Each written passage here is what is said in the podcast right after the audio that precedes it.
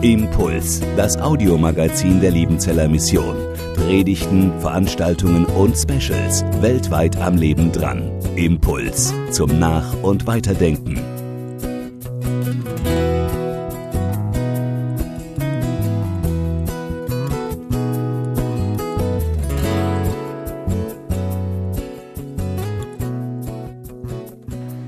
Einen wunderschönen guten Morgen wünsche ich. Schön, dass ihr alle heute hier seid. Ich, ihr euch mal, also ich duze nicht, ich euch nicht, ich, ihr. Herzlich willkommen zum Forum Familie. Wie geht es weiter? Das ist so eine Frage. Wie geht es weiter mit unserer nächsten Generation? Und wir wollen natürlich auch was Gutes mitgeben. Also investieren wir, glaube ich, in ganz verschiedener Weise viel Liebe und Energie und Gedanken und Zeit und Kämpfe in unsere nächste Generation. Auch als Liebenzeller Mission ist uns Kinder- und Jugendarbeit ziemlich wichtig. Aber ich würde mal behaupten, die allerschwerste und härteste Kinder- und Jugendarbeit findet bei uns zu Hause in der Familie statt. Ich weiß nicht, äh, wer Kinder hat, aber also ich habe einen. Ist äh, herausfordernd, würde ich sagen. Und deshalb fragen wir jetzt einfach mal heute die Profis, unsere Missionare mit einigen an Kindern. Die bitte ich jetzt mal nach vorne und zwar Bettina und Christian Danneberg aus Deutschland, Tabea und Alexander Biskup aus Burundi, Rahel und Andreas Groß aus Japan und Bettina und Hans-Peter Hertler aus Britta, Entschuldigung, und Hans-Peter Hertler aus Sambia.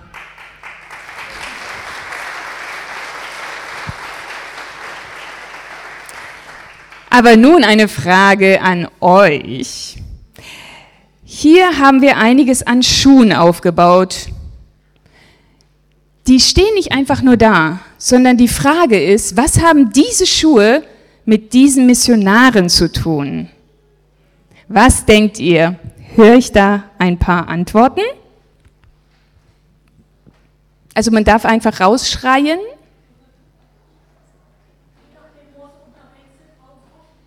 So ist es. Wenn man viel unterwegs ist, da braucht man gute Schuhe. Schuhhaus Klaus ist auch vertreten. Gut. Ja, es sind äh, Schuhe aus verschiedenen Ländern, aber das ist nicht die Auflösung. Die Auflösung ist folgende. Alle acht kamen hier zum Studium her, und zwar einzeln. Sie gingen aber als Paar. Also böse Zungen behaupten, Liebenzell ist eine Schuhfabrik. Man geht allein rein und kommt zu zweit raus. Ob das jetzt wirklich so ist, das weiß ich nicht genau, aber jetzt befragen wir einfach mal unsere Missionare selbst. Wir fangen an mit Bettina und Christian Danneberg. Dazu ein kurzer Clip. Bettina und Christian Danneberg leben mit ihren vier Kindern, fünf Hühnern und einer Katze in Hessigheim. Nach der Sprachschule in der Türkei begannen die Dannebergs eine missionarische Arbeit unter Jugendlichen mit türkischem Migrationshintergrund. Den besten Zugang fanden sie durch die Musik. So entstand die Arbeit von Lugo Beats, die letztes Jahr ihr zehnjähriges Jubiläum feierte, den ersten Preis bei Ferry Porsche Challenge gewann und vor allem junge Leute mit Jesus in Verbindung bringt. Christian, ich frage dich einfach mal, wenn eure Kinder gefragt werden, ja, was arbeiten denn eure Eltern? Was antworten die denn? Ja, ich hatte mir bei dieser Frage manchmal den Kopf zerbrochen, was sage ich denn? Und Jugendreferent bin ich, Musikreferent, aber ich finde es so spannend, wie meine Kinder einfach sagen, ja, mein Papa ist Missionar, weil so kennen sie es vom Kindermissionsfest, den Missionsfesten und Treffen, ja, hier die Missionare, die vorgestellt werden, wie hier jetzt auch gerade, ne? Und dann sagen sie, mein Papa ist Missionar und dann geht's los. Der macht Lubo-Beats, macht Jugendarbeit und so weiter. Und ich finde es cool, wie natürlich das irgendwie, der redet über Gott mit den Leuten. Finde ich stark. Ja, ich bin mal gespannt, was die anderen darauf antworten, weil Missionar, was macht der so? Also das frage ich jetzt einfach dich mal. Wie sieht denn dein Tagesablauf aus? Ja, ganz unterschiedlich Woche für Woche, weil ich arbeite abends manchmal und auch am Wochenende und treffe Leute, aber habe auch viel Admin im Büro. Seit die Arbeit noch gewachsen ist, umso mehr. Und jede Woche ist anders und es ist echt wie so eine Jonglage. Also äh, mit vier Kids und wir sind beide berufstätig und ich finde es voll wichtig auch, dass die Familie nicht so, äh, manchmal kommt man sich vor wie so ein Manager manchmal oder hier der Termin und da muss man das beachten und so diese Herzensverbindung da irgendwie nicht in so einem Film zu landen.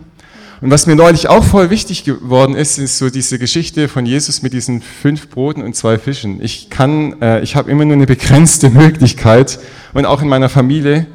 Und dass Jesus aus meinen fünf Broten und zwei Fischen, aus dem, was ich so mitbringe, dass er was macht, dass ich nicht alles komplett äh, managen kann oder so, das finde ich so befreiend, auch als Papa. Ja. ja, wenn man dich so hört, dann ist trotzdem so eine Lockerflockigkeit drin. Darum frage ich jetzt mal Bettina, es gibt doch auch sicher Kämpfe, oder? Also was sind denn so Kämpfe, wo man als Familie so richtig ausgesetzt ist? Ähm, ja, herausgefordert sind wir natürlich in vielfältiger Weise. Und ähm, ja, jetzt war Schulbeginn und dann habe ich auch wieder gestaunt über das Tempo, ja, das wieder angefangen hat und dorthin und dahin und Mama, ich brauche das und wo soll ich alles so schnell hernehmen, denke ich manchmal.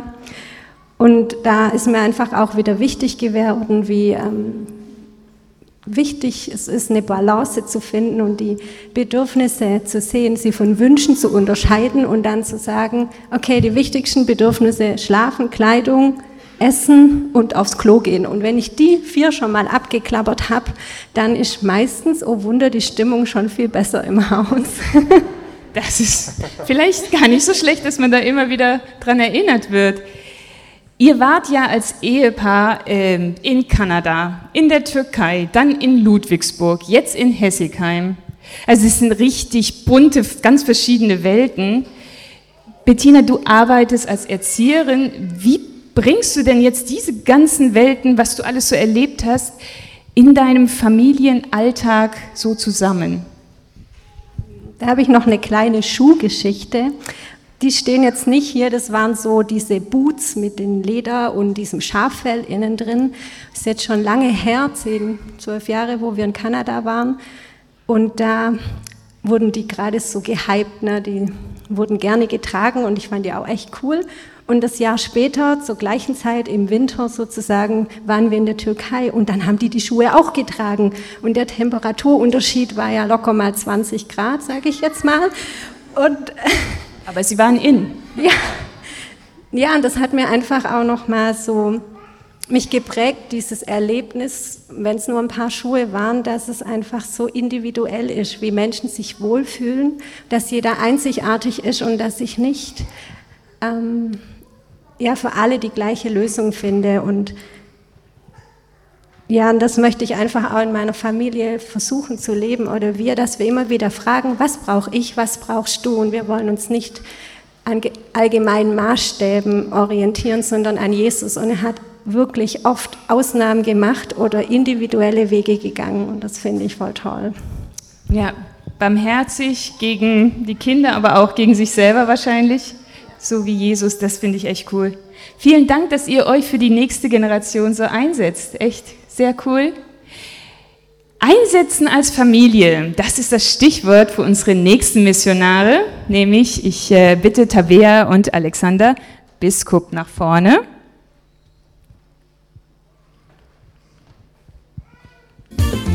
Tabea und Alexander Biskup zogen 2012 nach dem Sprachstudium in Frankreich und im Landesinneren von Burundi in die Hauptstadt Bujumbura und engagierten sich in der Arbeit mit Kindern und Jugendlichen. 2015 bis 2016 gab es gewaltsame Ausschreitungen, während denen Biskups mitsamt ihren damals drei Kindern in Burundi blieben.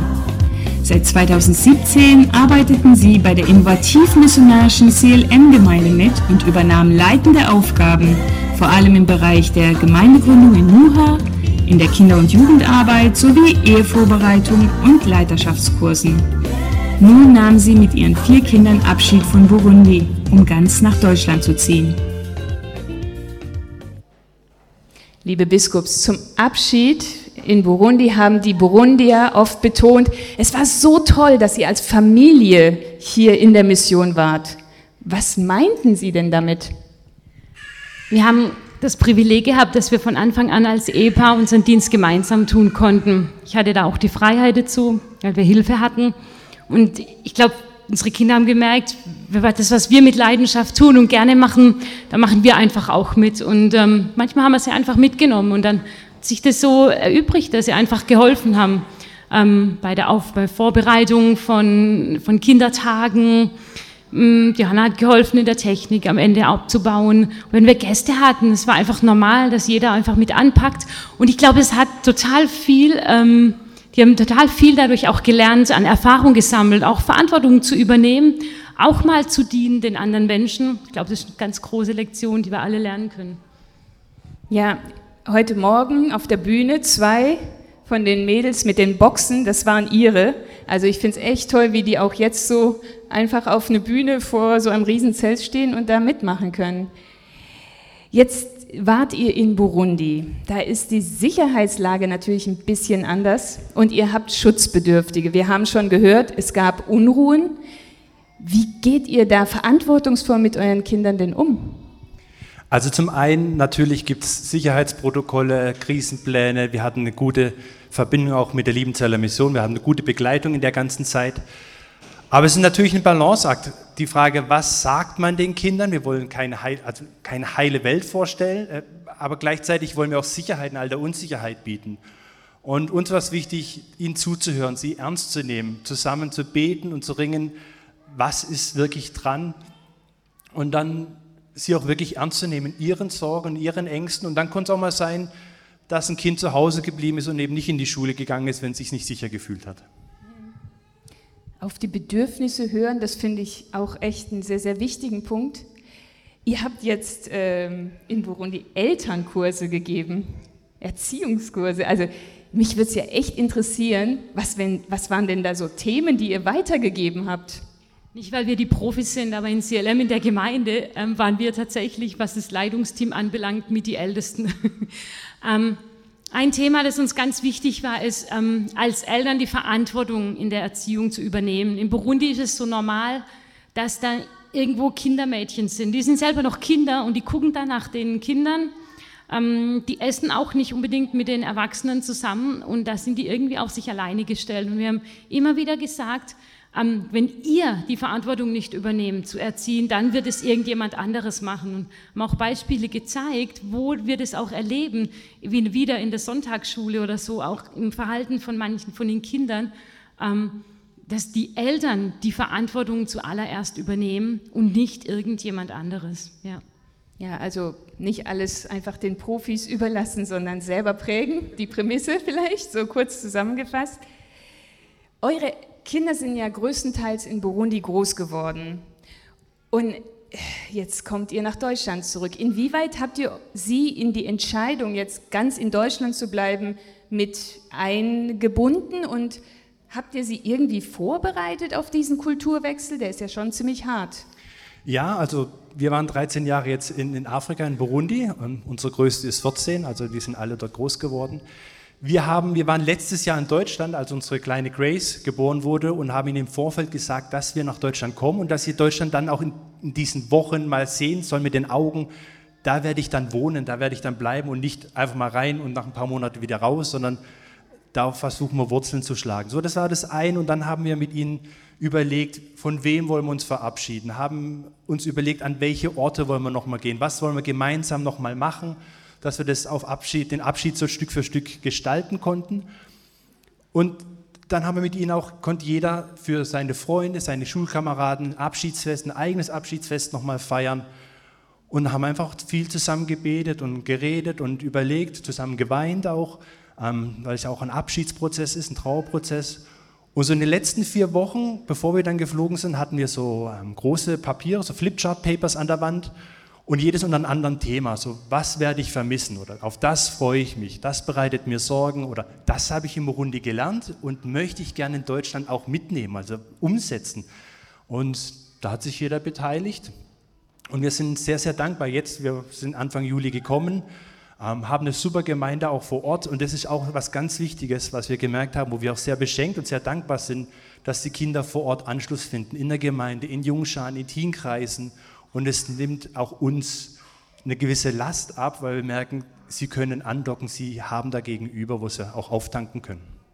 Oh, das sind sehr, sehr viele wertvolle Gedanken gewesen. Ich glaube, für unseren nächsten Umzug merke ich mir das. Das kann ich dann auch bei meinem Sohn vielleicht anwenden.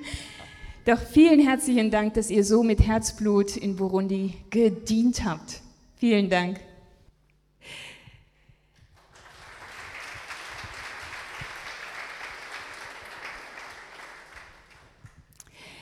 Einsetzen für Jesus. Das ist auch so ein großes Thema in Japan. Japan scheint irgendwie so Jesus-resistent zu sein, würde ich mal sagen. Schon über 200 Jahre engagieren sich Missionare leidenschaftlich und es gibt 0,6 Prozent evangelikale Christen dort. Also umso wichtiger dass Familie Groß dort ist und den Menschen dort von Jesus erzählt. Wir sehen Clip.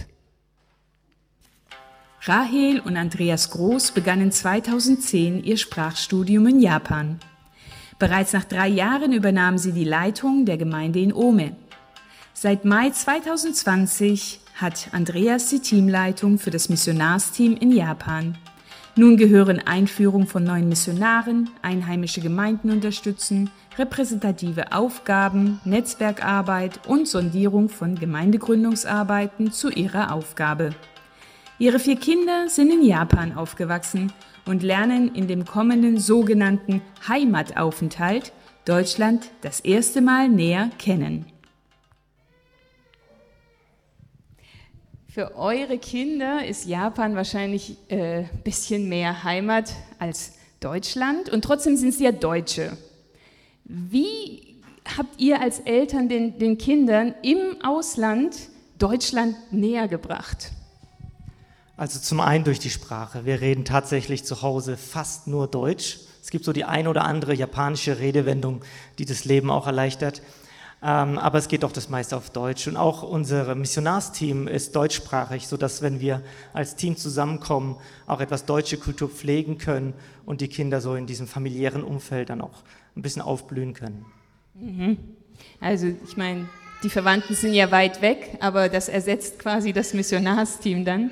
Das finde ich sehr, sehr cool. Und trotzdem fühlen sich ja eure Kinder vielleicht ein bisschen wie Ausländer. Also ich bin selber in Japan groß geworden und ich weiß nicht, ob das heute noch so ist. Damals immer, wenn sie mich gesehen haben, so, oh, Ausländer. Ja, ich bin Ausländer. Ja, ich äh, falle auf. Ich habe keine schwarzen Haare. Die meint es auch gar nicht böse. Also das ist überhaupt nicht rassistisch oder so, sondern ihnen fällt es einfach auf.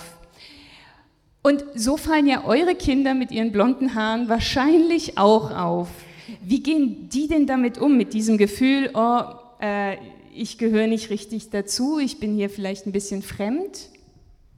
Also so als Kleinkinder, da genießen sie es eher. Also egal, wo wir unterwegs waren, wenn wir auf der Straße laufen, dann laufen, dann kommen uns die Leute entgegen und dann, oh, schau mal, schau mal, oh, blaue, äh, blaue Augen und blonde Haare und oh, wie süß, wie süß. Aber unsere Kinder waren es einfach gewöhnt. Das war ja normal für sie. Und sie haben es eigentlich eher genossen, weil sie wurden überall total äh, freundlich empfangen und aufgenommen. Im Kindergarten, das war immer so der erste, der erste Schritt, wo sie gemerkt haben, okay, ich gehöre doch nicht so richtig vielleicht dazu oder ich bin doch fremd. Das lag aber eigentlich fast nur an der Sprache eben. Unser Hosea kam letztes Jahr in den Kindergarten und er erzählt sehr gerne, sehr viel und er kam da rein und hat angefangen zu erzählen auf Deutsch und hat gemerkt, keiner versteht mich. Also es ist einfach nur, er konnte sich nicht ausdrücken und die japanischen Kinder kamen auf ihn zu und haben Hosea-kun, Hosea-kun und haben ihm irgendwas erzählt und er, er konnte halt nicht antworten. Da hat er so gemerkt, okay, ich gehöre vielleicht doch nicht so richtig dazu. Und wir sind sehr dankbar, dass das Gefühl relativ ähm, ja relativ schnell dann doch ähm, gewichen ist, wo er so die ersten Brocken Japanisch konnte und auch ein bisschen verstanden hat, ähm, was so die Erzieherinnen sagen, da hat er plötzlich gemerkt, okay, ich gehöre doch vielleicht wieder dazu. Und die japanischen äh, Japaner sind sehr gut, wenn du in einer Gruppe drin bist, dann gehörst du dazu. Und dann werden, versuchen auch alle, dich mit einzubeziehen. Und so haben es auch die Kinder gemacht, die Erzieherinnen gemacht, sodass er dann ähm, nach, ja, nach einigen Wochen dann auch echt gerne in den Kindergarten gegangen ist. Ja, und bei den Großen ist so, wie gesagt, sie sind eigentlich die meiste Zeit ihres Lebens in Japan gewesen und sie kennen es gar nicht anders. Für sie ist es ganz normal, dort unter Japanern zu sein, zu, mit japanischen Kindern auch zu spielen, umzugehen. Für sie ist es umgekehrt, jetzt in Deutschland anzukommen. Hier fühlen sie sich eher als die Fremden und das ist nochmal eine ganz andere Herausforderung, weil man sieht es ihnen nicht an. Ja, das ist ja eine große Herausforderung. Ähm, Gibt es auch Sachen in Japan, die euch schwerfallen? Ja, schon. Ähm, zum einen zum Beispiel, wenn wir im Gottesdienst sitzen mit unseren kleinen Kindern, die doch sehr, sehr lebendig sind ähm, und es kein richtiges Kinderprogramm während der Predigt gibt. Da so einem halben Ohr der Predigt zu lauschen und gleichzeitig die Kinder irgendwie zu bändigen, das ist nicht immer so einfach und man kriegt dann auch nicht so arg viel vom Gottesdienst mit. Oder auch äh, grundsätzlich die Beziehungsarbeit in Japan, die sehr lange dauert. Man braucht sehr viel Zeit, um mit Menschen wirklich in die Tiefe auch Beziehungen zu knüpfen. Und dann auch in manchen Sitzungen, wenn man so gefühlt eine Ewigkeit um ein Thema herumkreist, herumredet und gefühlt gar nicht so richtig zum Punkt kommt. Da will ich manchmal ein bisschen mehr Gas geben und sagen, so, darum geht es jetzt, da wollen wir jetzt hin. Aber nee, da muss man sich dann schon ein bisschen zurückhalten. Und das ist auch eine Herausforderung.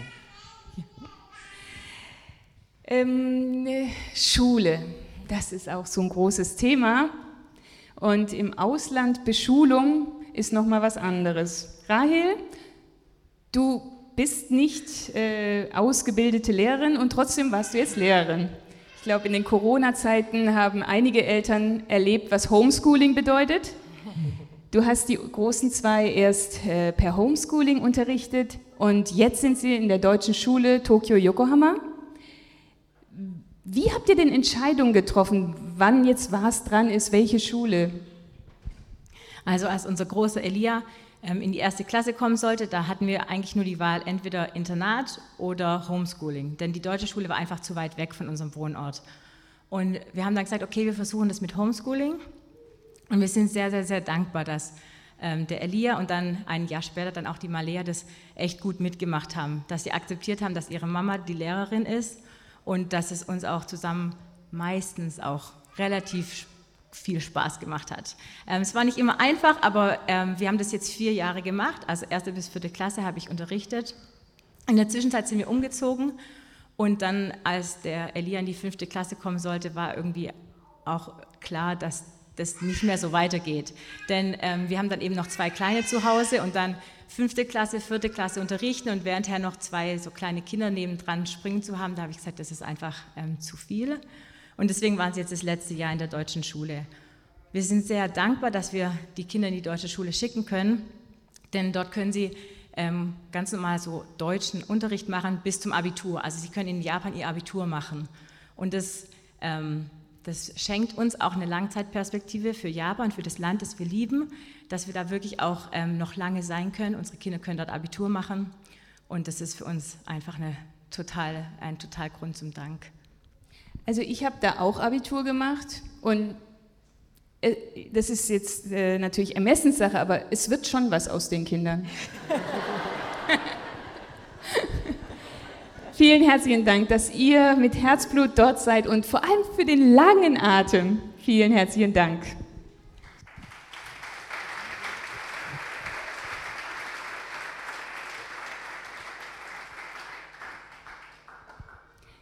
Einen langen Atem, das haben auch Britta und Hans-Peter Herdler in Sambia. Dazu sehen wir jetzt erst kurz ein Clip. Britta und Hans-Peter Hertler reisten 2009 nach Sambia aus. Nach dem Sprachstudium begannen sie in der Gemeindearbeit in der Kleinstadt Pika, zogen dann in die Stadt Kasama und leben nun in der Großstadt Ndola. Doch egal wie klein oder groß die Stadt ist, in der sie leben, sie investieren sich in die nächste Generation. Von Kindern der Kinderkirche bis hin zu Pastoren und Leitern der Gemeinde. Gerade haben wir schon von Großens gehört, dass die Schulbildung im Ausland nicht immer ganz so einfach ist. Jetzt, wie geht's euch denn damit in eurer Familie? Ja, auch für unsere Familie steht ein Wechsel an. Unser Großer, der wird jetzt aufs Internat gehen unter der Woche. Und unsere Mädels, wir haben zwei Töchter, die werden jetzt ins Homeschooling zurückgehen und die nächsten zwei Jahre zu Hause sein. Na, das ist schon eine krasse Sache. Aber, nein, nein. Aber ähm, da wünschen wir euch jetzt schon sehr, sehr viel Kraft auch als Familie Danke. und vor allem auch als Lehrerin. Uh. Aber Britta, du bist ja eigentlich Profi, weil du hast dich ja von Anfang an ähm, in Sambia in die Kinder- und Jugendarbeit ziemlich äh, reingehängt. Warum war dir das denn so wichtig, in Sambia Kinder- und Jugendarbeit zu machen? In Sambia gibt es immer ganz, ganz viele Kinder, überall. Und das ist so ein bisschen, man darf die Kinder sehen, aber man sollte sie nicht hören. Und es ist für mich einfach so genial, mit Kindern unterwegs zu sein und da zu sehen, was doch möglich ist. Und ja, kann so viel machen. Jetzt seid ihr Missionare. Das bedeutet, ich meine, schon allein vom Aussehen her ähm, fällt ihr auf, aber es wird auch besonders auf euch geschaut.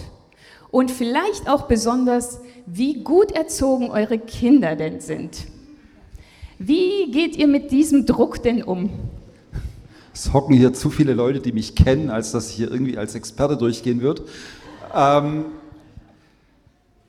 in Deutschland sind wir jetzt gerade nur relativ kurz. Da ähm, reden wir uns raus und sagen, es ist einfach gerade stressig. Und deshalb sind die Kinder gerade so. Ähm, in Sambia fallen wir tatsächlich immer und überall auf.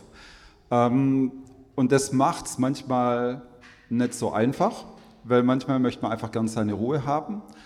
Aber es hat tatsächlich auch manchmal eine Chance, weil die Leute sehen, wie wir mit Kindern umgehen. Nicht, dass wir alles richtig oder toll machen würden, aber weil die deutsche Kultur in dem Punkt so anders ist als die sambische, können wir manchmal einen Gegenakzent setzen und Leute herausfordern, über das nachzudenken. Also muss man ganz vorsichtig sein. Okay, nur weil ein Ausländer irgendwas macht, überdenken wir auch nicht unsere deutsche Kultur. Aber so im Freundeskreis hat man doch die Möglichkeit, und das haben wir gemerkt mit einem befreundeten Ehepaar, dass man da tatsächlich einen Einfluss hat und dann an zumindest mal Gedankenanstöße weitergeben kann, einfach durch das, dass man als anders auffällt. Jetzt habt ihr in eurem Rund, in letzten Rundbrief geschrieben, dass euer Missionarsteam eure Familie ist. Wie meint ihr das denn? Ähm, Familie kann man sich ja nicht raussuchen. Da wird man halt so reingeboren und muss dann klarkommen mit dem, was. Schwiegermutter grinst. Oh oh. Ähm, muss dann raussuchen, äh, muss dann damit klarkommen. Und man lebt, es ist trotzdem eine besondere Verbindung in der, innerhalb der Familie. Und ähm, so ist es auch ein Stück weit in unserem Team. Wir haben uns die Leute nicht rausgesucht, sondern die Mission hat einen nach dem anderen geschickt oder einer ist nach dem anderen gekommen aber wir sind trotzdem eine enge Gemeinschaft. Unsere Kinder nennen die auch dann Onkel Reinhard oder Tante Cornelia. Ähm, und das ist wirklich so ein Miteinander. Und das ist ein Riesengeschenk für uns, andere Erwachsene zu haben, die sich ins Leben von unseren Kindern investieren. Und das ist auch für uns immer der Ansporn, die Herausforderung, uns auch wiederum in das Leben von Kindern unserer Teamkollegen zu investieren. Also von daher deutlich mehr als jetzt nur ein Arbeitskollege, sondern wirklich eine gute, enge Gemeinschaft wie Familie. Ja, also vielleicht so viel dazu. Ich finde, als Missionar, auch als Ehepaar oder Familie, hat man nochmal einen richtigen Zusammenhalt, den man hier vielleicht nicht ganz so hat, weil man einfach voneinander abhängig ist oder aufeinander geschnallt ist. Und das finde ich auch eine richtig tolle Sache. Doch. Jetzt, ähm, wie es denn bei euch weiter? Also ich meine, als Familie, als Missionare, man braucht Unterstützung. Und jetzt wollten wir einfach mal hören, für was kann man denn bei euch beten? Ja, gerade für unseren Großen, für Noah, für den fängt jetzt die Internatszeit an. Das ist schon ein großer Wechsel.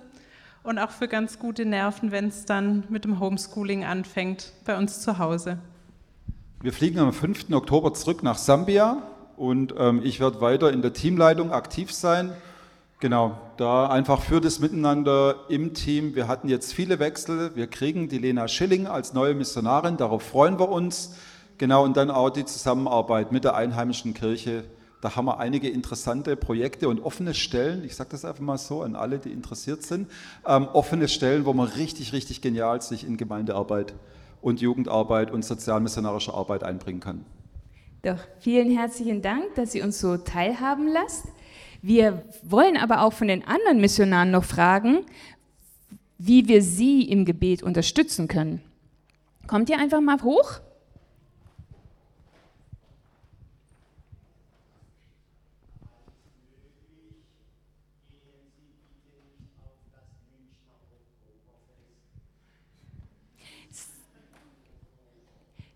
So, Tabea und Alexander Biskup, wie geht es bei euch weiter? Wie kann man für euch beten? Ja, also wir sind jetzt dauerhaft oder zumindest für die nächste Season im Live im Leben ähm, in Deutschland. Ich habe nach wie vor die Teamleitung für Burundi bis nächsten Sommer und werde dann auch als Assistenz vom Missionsleiter, vom Dave Jarsitz, hier auf dem Missionsberg arbeiten. Ja, liebe Großens, wie geht es bei euch weiter? Für was kann man beten? Ja, wir sind jetzt in unserem einjährigen Heimataufenthalt und da werde ich viele Reisedienste alleine unterwegs sein, während Rahel mit den Kindern zu Hause ist. Das ist schon mal eine Herausforderung. Und nächstes Jahr im Sommer geht es dann wieder zurück nach Japan, für mich in die Teamleitung. Diesmal etwas näher an die Schule, so damit, die, damit die Kinder etwas einen kürzeren Schulweg haben und wir uns dann hoffentlich auch mit mehr Kraft auch in eine neue Gemeindegründung investieren können. Ja, und ihr Dannebergs, wie geht es bei euch weiter? Wofür kann man beten? Ja, wir haben in zwei Wochen Lubo Beats Konzert, Jahreskonzert in Ludwigsburg mit den ganzen jungen Leuten und diesmal auch mit französischen Rappern. Wir waren in Frankreich, haben da deutsch-französische Projekte gemacht. Also es war voll spannend und das mündet jetzt in dieses Konzert am 30.09. in Ludwigsburg. Yay! Jawohl. Ja, Gebetsunterstützung. Wir haben das jetzt nicht einfach so gesagt, um die Zeit zu füllen, sondern es ist existenziell wichtig, diese Unterstützung zu haben. Und da danken wir ganz herzlich für alle Unterstützung, die ihr auch gebt. Und wir wollen gleich jetzt auch für unsere Missionare beten. Und damit ihr sie nicht vergesst, könnt ihr am Ausgang auch noch Gebetskarten mitnehmen. Ähm, und falls ihr jetzt noch Fragen habt oder denkt, oh, da würde ich gerne noch ein bisschen mehr darüber hören, unsere Missionare sind alle an einem Stand sucht den Stand, geht hin und löchert sie. Ähm, das ist sehr, sehr cool. Ich bete. Lieber himmlischer Vater, ich danke dir für die Familien, die du hier gegründet hast. Du hast uns Kinder geschenkt und es ist nicht immer einfach, diese herausfordernde Aufgabe, ein Familienleben hinzukriegen im fremden Umfeld oder so ähm, zu meistern. Aber ich danke dir sehr für alle Hilfe, die wir erfahren dürfen, egal wo wir sind, in Deutschland oder irgendwo auf der Welt. Ich danke dir für Menschen, die uns an der Seite stehen. Und ich danke dir, dass du alles über uns weißt, weil wir deine Kinder sind und weil du unser guter himmlischer Vater bist. Vielen Dank dass du mit uns bist und uns segnest. Amen. Impuls ist eine Produktion der Liebenzeller Mission. Haben Sie Fragen? Würden Sie gerne mehr wissen? Ausführliche Informationen und Kontaktadressen finden Sie im Internet unter www.liebenzell.org. Die Liebenzeller Mission produziert ebenfalls das Fernsehmagazin Weltweit am Leben dran. Informationen zur Sendung und zum Empfang gibt es unter www.weltweit-magazin.de.